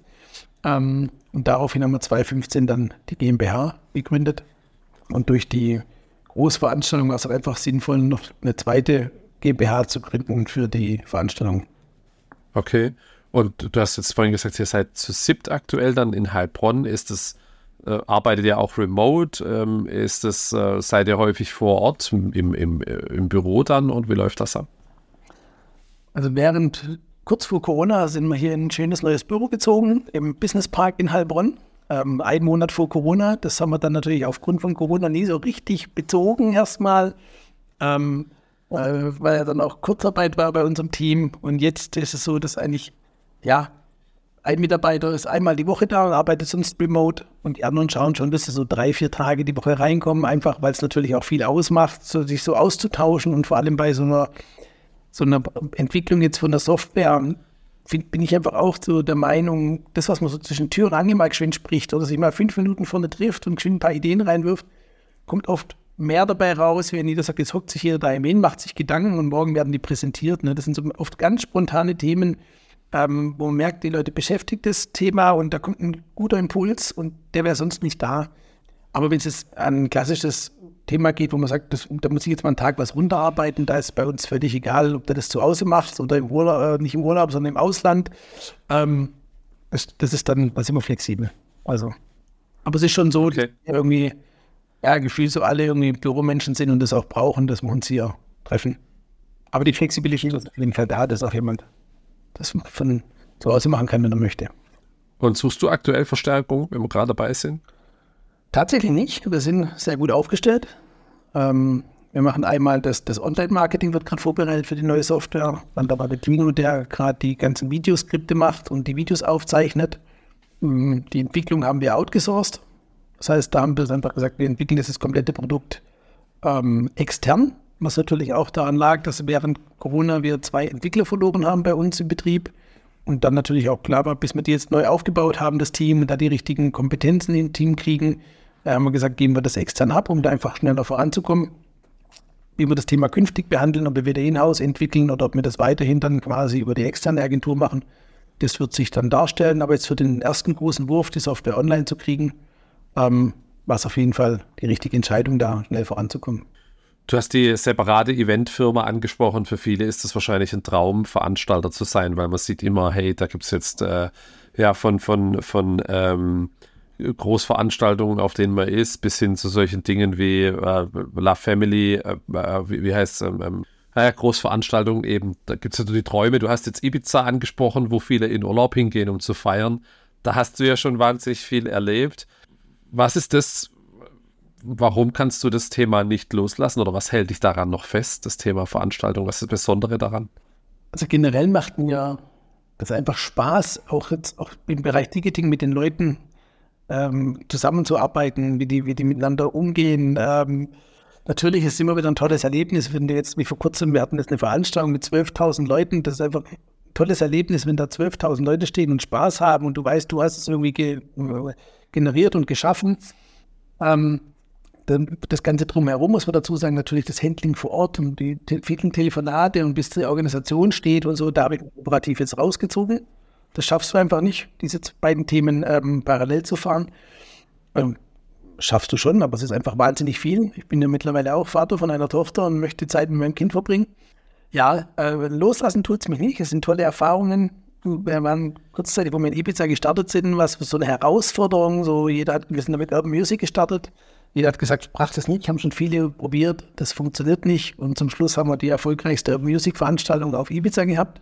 Und krass war, dass da unten bis dato keiner irgendwie mit Online-Marketing gearbeitet hat, sondern die meisten haben irgendwie die Tickets vor Ort verkauft mit Promoter-Teams und wir haben das Ganze ja, zu 80 Prozent ähm, über Online-Marketing bedient und voll gemacht. Das war so ein richtiger Anstoß für die Insel. Habt ihr die Bootskarte jetzt auch beworben habt ihr, äh, aha, ihr habt die unterstützt? Ja, wir hatten da auch die ganzen Promis da, aber muss dazu sagen, es ist natürlich hier in Betrieb zu haben. Ibiza-Veranstaltung hört sich toll an. War die kurze Zeit auch super schön, aber halt freitags in den Flieger zu steigen, das ganze Wochenende durchzuarbeiten, montags früh wieder in den Flieger und direkt äh, zurück ins Büro, das schlaucht. Ähm, und alles zu seiner Zeit. Und nach Corona haben wir einfach gesagt, ich starte nicht wieder. Wie gesagt, bin jetzt 46, ähm, muss mich nicht mehr im Club rumtreiben. So. Aber sie würde keine Clubveranstaltungen mehr machen definitiv nicht. Wir haben uns jetzt fokussiert auf ja, Großveranstaltungen, Festivals. Wir haben noch ein kleines, liebevolles Festival, das ist die Beach of Love in Heilbronn. Dann haben wir das Elektrik Barock. Das ist auch ein elektronisches Festival. Das ist so zwischen 5.000 und 7.000 Personen. Und dann haben wir eine Mallorca-Party, eine große, die letztes Jahr von 0 auf 9.000 gestartet ist und dieses Jahr bei 12.000 war. Und jetzt haben wir zum Beispiel noch eine, Mellowbean-Veranstaltungsreihe. Da haben wir den Markennamen geschützt. Das war so eine kurzfristige, tolle Eingebung von Mallorca und Halloween. Deswegen ist der Name Mellowbean. Ähm, solange jetzt das ein Hype-Thema ist, einfach mit diesen ganzen Mallorca-Stars, haben wir gesagt, kombinieren wir das mit einem der stärksten Ausgehtage im Jahr. Das ist Halloween. Und äh, da haben wir jetzt mehrere Veranstaltungen zeitgleich. Und das war es dann auch mit den Veranstaltungen. Also ist einfach so lieber ein paar große, wie jetzt jedes Wochenende im Club stehen ähm, und da versuchen die Leute Woche zu Woche dahin zu bewegen. Wie viele Veranstaltungen hast du in den letzten 20 Jahren organisiert? Kannst du das ungefähr schätzen? Das, das, das klingt immer, ähm, das glaubt keiner, wenn er das sagt. Wir haben es selber jetzt mal überschlagen. Also es sind so über 5000 Veranstaltungen gewesen, was einfach da einher spielt, dass wir jahrelang verschiedene Clubs am Wochenende betreut und bespielt haben. Dann natürlich das Hip Island mit dem Stadtstrand jahrelang, der auch unter der Woche dann sieben Tage offen hatte in, im Sommer. Dann die Holy Tour. Also Großveranstaltungen, es ist nicht alles Großveranstaltungen gewesen, aber jetzt einfach Öffnungstage, die du organisiert hast, sind wir in dem Bereich. Und, ähm, das ist eine wahnsinnige Zahl. Ja, wir haben es selber nicht glauben können, muss ich tatsächlich sagen. Ich habe immer gesagt, das glaubt uns ja keiner. Und dann haben wir aber extra jetzt auf der Webseite auch Beispiele dazu gebracht vom Hip Island und so, damit es einfach Ne, allein mit der Soul to Soul hatten wir jede Woche zwei Öffnungstage. Und das, wenn man das jetzt über die Jahre hochrechnet, auch Soul to Soul, äh, eines der bekanntesten Urban Music Labels, haben wir fast, wir haben 20 Jahre gemacht, auch auf Ibiza. Habe ich jetzt aber dieses Jahr final verkauft. Ist jetzt quasi die Mageneintragung und alles über die Bühne gelaufen, weil ich da jemanden gefunden habe, der das gern weitermachen möchte. Ich gesagt habe, ich werde nie mehr eine Clubveranstaltung organisieren. Und deswegen hat er das jetzt übernommen ähm, und macht das jetzt weiter. Was waren so die coolsten Veranstaltungen, die dir jetzt so spontan einfallen, die du jetzt in den letzten Jahren gemacht hast? Was sind so Momente, die hängen geblieben sind? Ja, wir haben das Electric Barock im Schloss in Ludwigsburg gemacht. Muss ich sagen, einfach mit der, mit der Fassade da außenrum und mit dem Mapping, das wir gemacht haben, war eine der schönsten Locations. Leider hat es dann, da war auch die einzige Großveranstaltung in Baden-Württemberg während Corona, die wir äh, dort gemacht haben lief, absolut reibungslos, aber es gab dann so ein paar Reibungspunkte, warum wir dann auch gesagt haben, mit der Location machen wir es nicht mehr. Auf was ich mich wirklich persönlich immer freue, ist so die Beach of Love am Hip Island, weil da einfach so, das ist gesetzt, da kommen alle Älteren, die man auch noch kennt, an diesem Tag alle zusammen. Das ist einfach immer ein wunderschönes Event, wo wir selber auch wenig Stress haben, weil einfach die Location schon steht, weil da das ne, das alles über die Location organisiert ist, was der Getränkeausschank angeht. Wir brauchen nichts aufbauen, wir brauchen nichts groß organisieren. Wir müssen im Prinzip dafür schauen, dass die Leute kommen. Und dann haben wir da immer einen schönen Tag. Ja, und natürlich jetzt ähm, die, die Mallorca-Party, was ich nie, hätte mir jetzt jemand vor ein paar Jahren gesagt, äh, Heiko, du machst mal Partyschlagerveranstaltung, hätte ich gesagt, ja genau. Na, und jetzt muss ich sagen, ähm, feiere ich das richtig, wie, wie friedlich die Leute sind, wie viel Spaß die haben und einfach, was da für eine wahnsinnig geniale Stimmung auf dem Platz ist. Das ist echt unglaublich. Also wenn du da oben stehst und denkst, dann haben jetzt einfach 12.000 Leute Spaß. Das ist schon unglaublich. Du hast jetzt viele Veranstaltungen angesprochen, die funktioniert haben. Jetzt denkt jeder Gast, der wahrscheinlich da ist, ja, ähm, hier habe ich äh, 12.000 Leute, was verdient denn der Veranstalter? Aber du hast ja auch ganz viele Veranstaltungen gehabt, die nicht so funktioniert haben. Kannst du mal ein bisschen erzählen, wie so die andere, die Schattenseite vom Veranstalter da sein, wie die sich darstellt? Ja, die gibt es natürlich auch. Ähm, wir haben jetzt in den letzten Jahren deutlich aussortiert, sodass wir jetzt sagen können, alle Veranstaltungen, die wir jetzt aktuell noch durchgeführt haben oder auch nach Corona, haben Gott, waren Gott sei Dank profitabel. Aber gerade als Beispiel jetzt die, die Mega 90er, wo wir gerade vorhin angesprochen haben, mit der Tour von Sat 1.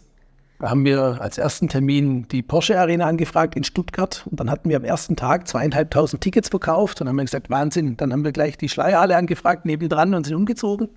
Äh, dann ging der Ticketverkauf steil bergauf. Und dann haben wir gesagt, okay, wenn das so ein Thema ist, dann äh, fragt man die Olympiahalle in München an.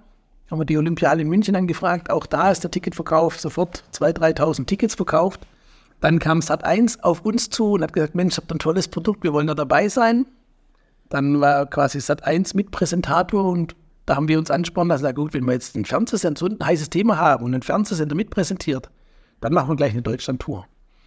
Und dann haben wir ähm, natürlich, wie gesagt, die O2-Arena, ähm, ähm, den, den Dom in Düsseldorf und so weiter, die ganzen großen Eventhallen gebucht und hatten dann zum Schluss neun Termine, die wir da durchfahren wollten und das, der Ticketverkauf lief und lief und wir haben schon gesagt, super und äh, das wird alles toll und haben äh, Deko, eigene Deko produzieren lassen, große aufblasbare Inflatables mit dem Logo über 10 Meter groß und haben gesagt, da, da fahren wir richtig auf, das wird super. Haben die Fernsehwerbung hochgefahren und der Ticketverkauf lief. Und ähm, dann kamen ja zu diesem Zeitpunkt die ersten Anschläge im, im Bataclan in Paris wo wir dann erstmal alle hellhörig waren, oh Gott, da gab es einen Anschlag bei einer Veranstaltung und dann ist ja so eine Hysterie hochgefahren, ne? da ist noch ein Fußballspiel unterbrochen worden oder, oder, ne? oder abgesagt worden, dann ist bei den Söhnen Mannheims noch unterbrochen worden. Das war zum Beispiel genau, ich glaube, ein, zwei Wochen bevor wir in der Location waren. Und es war dann so, dass ab diesem Zeitpunkt die Ticketverkäufe eingebrochen sind. Also statt 500 Tickets am Tag noch 50. Äh, wir mussten ganz Deutschland nochmal anfahren, mussten neue Sicherheitskonzepte aufmachen, mussten die Security hochfahren, mussten oft verdoppeln, mussten die Einlasszeiten zwei, drei Stunden vorziehen. Das heißt, wir hatten dann pro Location einfach nochmal 30, 40.000 Euro mehr Kosten, mehr Aufwand und wussten auf der anderen Seite, okay, wir verdienen kein Geld. Weil genau in die Phase, wo wir sagen, jetzt sind die Fixkosten gedeckelt, die nächsten zwei, drei Wochen, wenn da weiter verkauft wird, verdienen wir, ähm, die waren dann einfach nicht mehr da. Und ja, wir sind zum Schluss äh, mit, mit knapp 200.000 Euro Minus aus dieser Tour rausgerutscht und haben ein Jahr dran gearbeitet. Da habe ich die internen Kosten jetzt noch gar nicht mitgerechnet von Personal und Aufwand. Und das war so ein Thema, wo man zum ersten Mal, wo ich zum ersten Mal gesagt habe, okay, ist jetzt kompletter Fremdeinfluss, wir können nichts dafür, wir haben alles richtig gemacht. Das war so ein Thema, wo ich zum ersten Mal gesagt habe, ich höre jetzt auf mit den Veranstaltungen. Also das war jetzt einfach zu viel, von da ganz oben nach da ganz unten zu fallen.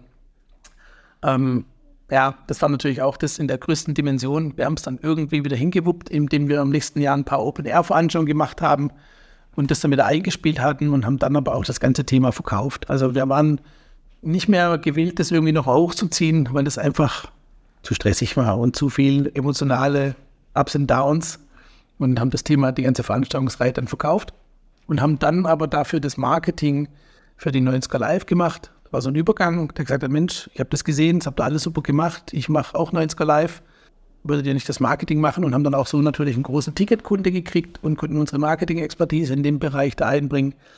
Ähm, und dann war es am Ende wieder fein, aber so in Bezug auf die Veranstaltungen war das wirklich so, nee, jetzt, jetzt reicht's. Wahnsinnige Geschichte. Jetzt bist du seit über 20 Jahren am Bootstrappen. Wann hast du den Begriff das erste Mal gehört? Den gibt's, du machst es jetzt schon sehr viel länger wahrscheinlich, wie es den Begriff gibt. Ja, das ist eine gute Frage. Kann ich dir so gar nicht beantworten, aber ja. irgendwann vielleicht 2015, 2016 oder so. Ja. Ja, aber da habe ich gedacht, ey, das mache ich ja auch schon immer. So. Vielleicht war es sogar du, der mich damals darauf hingewiesen hast. Kann vielleicht sein, ja. du hast gerade gesagt, ähm, und jetzt auch vorher kurz das Thema Investoren äh, angesprochen. Äh, äh, wenn du jetzt zu einem ja, skalierbaren Geschäftsmodell hinwechselst, so rein softwarebasiert, ist es für dich wieder ein Thema, dann, wenn jetzt jemand kommen würde oder kam schon jemand und hat gesagt, hey, ihr habt ein Ticketsystem, ich finde es cool, was ihr macht, oder auch ein größerer Veranstalter, vielleicht, dass der sagt, ich möchte euch exklusiv haben, ist das für dich ein Thema? Oder du hast ja auch schon angesprochen, dass, es, dass du eher nicht der angestellte Geschäftsführer-Typ bist ja, sag niemals nie. Ne? Ähm, also aktuell habe ich einfach noch den Anspruch, das jetzt selber hinzukriegen, selber auch so hinzukriegen, dass ich sage, ey, das läuft jetzt sauber durch. Hm, es kommt ein stetiges Wachstum drin. Ähm, wenn jetzt jemand kommen wird und sagen, Mensch, die Software ist super und es funktioniert und das ist echt top und ich würde jetzt gern äh, das europaweit ausbauen, irgendwie dann würde ich vielleicht da einfach mit mir reden lassen und sagen, okay, wer betreut das Thema dann dort? Ja, also muss, muss man dann nicht alles selber machen. Ähm, jetzt rein für das Deutschlandgeschäft, da bin ich aber auch nicht so, dass ich dann sage, nee, das muss jetzt im Monat das Doppelte abwerfen und deswegen muss ich mit dem Stress machen, sondern bin ich eher so mittlerweile, wo ich sage, nee, es gibt ja auch noch ein Privatleben und äh, es bringt auch nichts, reicht immer noch im Friedhof zu sein. Das ist immer so ein lustiger Spruch. Und wenn man dann einfach auch ganz offen gesprochen jetzt in dem Alter, wo man ist, merkt man halt auch von rechts und links, wer da irgendwelche Wehwehchen hat und dass der eine vielleicht auch nicht mehr da ist und so, das bringt einem nochmal zum Umdenken. Und von dem her ist es für mich jetzt kein Thema, mich von jemand anders äh, extern antreiben zu lassen, das zu machen. Ähm, wenn dann in der richtigen Konstellation, in der richtigen Partnerschaft, kann man sich vorstellen. Ähm, also bin da offen, wenn jemand Interesse hat, dass er sich gern melden kann, aber ähm, es ist kein Muss. Macht man so. Wärst du mittlerweile nicht sogar inkompatibel mit einer Festanstellung? Wie würdest du dich da selber einschätzen? Definitiv. Ja, ja. Sag ja, ein ganz schlechter Angestellter Geschäftsführer. das geht nicht. Ja. Wenn du, wenn du dein ganzes Leben lang nie in, jemand über dir hattest, der die überweisungsbefugt war und du einfach jede Entscheidung selber treffen konntest und auch dann einfach das so war mit allen Konsequenzen, dann glaube ich, ist es ganz schwer, da externe, ja, im Angestelltenverhältnis, die irgendwie extern nochmal über dir zu haben. Das glaube ich, nee, wäre nicht möglich. Ja. Ich erinnere mich, du hattest auch schon jetzt hier angesprochen, dass du zumindest beim Veranstaltungsthema mal davor warst, alles hinzuschmeißen. Was war so noch so ein Fuck-up-Moment, den du mal hattest? Dann gab es da viele schon? Ja, da gab es schon ein paar.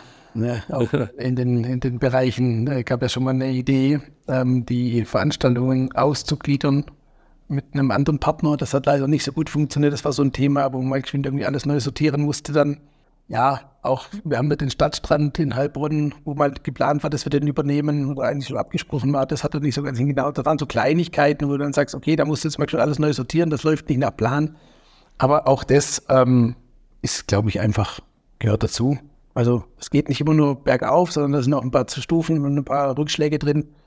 Wie heißt es immer so schön, es ist einfach immer wichtiger, einmal mehr aufzustehen, wie hinzufallen und dann wird am Ende alles gut was sind für dich so die Vorteile von dem Bootstrapping-Modell? Du hast jetzt schon viel so über freie Entscheidungen, selbstbestimmt und auch das Thema Verantwortung übernehmen gesprochen. Also sind das so die Vorteile für dich oder was würdest du da noch herausstellen wollen? Ja, es ist einmal natürlich die, die Flexibilität, auch wenn man sie gar nicht wahrnimmt. Also es reicht mir schon zu wissen, wenn ich morgen mal um elf ins Büro will, dann kann ich das tun. Ohne dass ich irgendwo einen Antrag stellen muss oder jemand fragen muss oder da jemand auf mich wartet und sagt, wo warst du? Ähm, obwohl es tatsächlich so gut wie nie der Fall ist. Ne? Also ich bin eher, dass ich mehr arbeite wie zu wenig. Ähm, aber einfach so, ja, dieses für mich so dieses Gefühl, ich kann das einfach selber entscheiden und ich bin auch für die Handlungen, die ich mache, selber verantwortlich. Und ich, ja, wie viel, wie viel andere Firmen gab es denn, die einfach Geld eingesammelt haben, dann hat es gehießen, wir müssen Geld verbrennen, wir müssen jetzt schnell wachsen, wir müssen jetzt schnell hoch. Das ist so ein Thema, das je schneller was wächst, desto schneller fällt es auch wieder zusammen. Und für mich ist einfach da das Thema der Nachhaltigkeit da und natürlich jetzt nach 20 Jahren schon länger. Also ich habe ja nicht 20 Jahre irgendwie auch dahin gestruggelt, damit ich jetzt sage, da kommt ein Batzen Geld und, und dann wird es vielleicht in ein, zwei Jahren an die Wand gefahren. Also für mich spielt da einfach immer das Thema der, der Nachhaltigkeit eine große Rolle. Und es ist aber natürlich auch so in, dem, in, dem Geschäfts-, in der Geschäftsbeziehung, die wir haben, kann auch, weiß auch jeder, wenn ich mit dem was ausgemacht habe, dann ist es ausgemacht und da kommt nicht nächste Woche ein und sagt, ja, das konnte der gar nicht so entscheiden und das geht so nicht. Ähm, was natürlich auch wichtig ist. So, dass es einfach auf einen kurzen Dienstweg oft geht und ja, das sind so die Punkte. Was für Tipps hast du für andere, die jetzt heute noch anfangen? Jetzt kannst du 20 Jahre Erfahrung äh, verbuchen, wenn, wenn jetzt jemand heute neu anfängt und der steht vor der Entscheidung, wie ich das mache und mache ich das eben aus dem Umsatz äh, oder hole ich mir Kapital? Was wären da so deine Tipps? Also du hast natürlich, du startest einfacher, wenn du schon ein bisschen Grundkapital und Geld hast, klar. Ähm, was ich, dem, wenn jemand neu starten wird, für Tipps geben wird, ist einfach, ja, man hat jetzt mittlerweile sich ein ganz anderes Business-Mindset angeeignet, natürlich. Ne? Und dann auch natürlich externe Inhalte geholt über YouTube und so. Das war zu der Zeit, wo wir im Prinzip da gestartet sind, gab es das nicht. Da hast du entweder Bücher wälzen müssen oder, also da war nicht so viel Wissen da wie jetzt. Ja, und mhm. der Meinung, ich bin da immer der Meinung, mittlerweile das Wissen ist da. Und egal welchen Beruf du gelernt hast, wenn du für irgendwas brennst und Bock drauf hast, dann kannst du das alles aneignen. Das, Wissen ist da, du kannst lesen, du kannst Podcasts hören. Es gibt immer einen Weg, das irgendwie umzusetzen, was man, äh, was man vorhat. Und ja, ich würde natürlich mit meinem Wissen jetzt würde ich einfach die Sache nochmal anders angehen, vielleicht auch geplanter und strukturierter, aber man weiß auch nicht, ob es dann funktioniert hätte. Ne, ob man dann oder der gesagt Mensch, der Plan geht nicht auf, dann mache ich halt was anderes. Oder ob es vielleicht auch genau das Thema war, da einfach dran zu bleiben und sagen, okay, der Weg hat nicht funktioniert, mache ich halt doch ein bisschen mehr Agenturarbeit, um das zu überbrücken, was uns wieder Kontakte gebracht hat und, und, ne, und mache ich jetzt Marketing für die, dann musst du dich da rein arbeiten. Das sind ja alles jetzt Punkte, die man sich über die Jahre angeeignet hat. Äh, ja, ich, wenn ich mir die aktuelle Wirtschaft anschaue, dann wäre ich auf jeden Fall immer dem Thema skalierbare Software mit wenig Personal, ja, weil einfach und das ist auch so ein Thema, wo wir sagen, wir sind jetzt unabhängig von irgendeiner großen Lagerhalle, von irgendeinem großen Strombedarf, äh, sind mobil, sind flexibel. Wenn wir sagen würden, hey, Jungs, jetzt arbeiten alle vom Ausland aus, weil der eine auswandern möchte, dann würden wir Büroschlüssel umdrehen und könnten, könnten äh, komplett so weitermachen, ne? weil wir einfach nicht ortsgebunden sind und natürlich ja, über die, die Software hochskalierbar sind. Jetzt durch den kompletten neuen Ansatz noch weniger Personal im Support oder in der Bearbeitung der Dinge brauchen und die quasi den Fokus auf andere Dinge setzen können. Du bist ja jetzt auch nochmal mit der Neuentwicklung etwas ins Risiko gegangen, da haben wir jetzt noch nicht drüber gesprochen. Wie triffst du, wie triffst du so eine Entscheidung? Wie wägst du das ab? Kannst du da noch kurz was dazu sagen, wie es da in dir aussieht? Ja, einmal war so natürlich der Grundgedanke da, okay, wir brauchen bei DigiNights was Neues. Ne? Das läuft dann auch auf der älteren Basis, wo wir dann gesagt haben, okay, wie, wie weit wäre jetzt die, welcher Invest wäre fällig, um das jetzt auf eine neue Ebene zu lupfen, Stück für Stück. Und dann war aber ja kurz die Entscheidung da, zu sagen, nee, wir machen was Neues, weg, alte Zöpfe abschneiden. Wir werden ja auch oft noch tatsächlich mit DigiNights noch mit Bildern in Verbindung gebracht. Wir waren damals natürlich omnipräsent. Wenn Mitarbeiter jetzt gesagt haben, ähm, bei DigiNights haben die Leute gesagt, wo ist deine Kamera? Das war für uns jetzt einfach auch wichtig, mit einem, mit einem anderen Namen für das Produkt rauszugehen, mit einem anderen Brand. Ja, wie treffe ich die Entscheidung? Das ist, äh, ich habe das ganze, die ganze Unternehmung die letzten Jahre immer sehr intuitiv geführt. Also Steuerberater hat sogar schon gelacht, äh, weil ich nie ein großes äh, Ding auf Zahlenberg getan habe. So, es muss halt irgendwie funktionieren. Mittlerweile unterstützt mich da mein Schwager, der Banker ist und der im Prinzip sagt, ich mache mir die komplette Finanzplanung und so weiter. Das gibt dann natürlich schon mehr Sicherheit. Aber ja, ein Risiko ist auf jeden Fall da. Wie gesagt, das ist jetzt eine Million wie jetzt da an externen Invest eingeflossen ist. Dann sind wir natürlich hier intern jetzt das letzte halbe, dreiviertel Jahr nur noch damit beschäftigt, die neue Software rauszukriegen. Ähm, ich bin da aber einfach immer so grundoptimistisch. Also für mich ist einfach so, das funktioniert. Also ich denke da jetzt auch gar nicht drüber nach, was da nicht funktioniert oder so. so ein, wenn man jetzt merkt, das funktioniert nicht so wie geplant, dann finde ich irgendeinen Weg, dass es funktioniert. Also ja, ähm, von dem her bin ich da immer so grundoptimistisch, wenn ich daran gehe. Verstehe. Das ist auch ein guter Take auf jeden Fall. Also zum Abschluss, was sind so deine, deine Ziele für dieses Jahr und ein Ausblick für nächstes Jahr? Ja, mein Ziel für dieses Jahr ist ganz klar, die Software jetzt final an den Markt zu bringen und dann quasi über den Winter auf den Marketing, Vertrieb, unsere Online-Vertriebswege hinzukriegen, das alles zu optimieren und im nächsten Jahr dann final die, die bestehenden DigiNights-Kunden auf die neue Software zu nutzen da muss man dazu sagen, dass wir die Software gleich so gebaut haben, dass sie mehrmandantenfähig ist. Das heißt, DTX ist jetzt ein Teil der Software. Ähm, danach wird DigiNice der zweite Mandant auf dieser Software. Das heißt, final werden wir die bestehende Software und Plattform abschalten, wenn bis Mitte nächsten Jahres quasi die Veranstaltungen ausgelaufen sind und die neuen dann auf der neuen Software angelegt worden sind.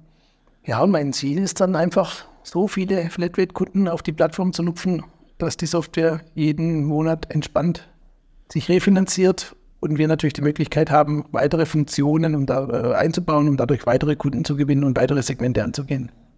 Das ist so der Plan ha für die nächsten Jahre. Hast du da eine Milestone-Planung dann auch? Wie viele Kunden bis zum Ende des Jahres, Ende des nächsten Jahres? Oder ist das was, wo du denkst, oder wo du hast gerade gesprochen, das wird dann schon so passieren und wenn nicht, dann ändern wir es so, dass es passiert?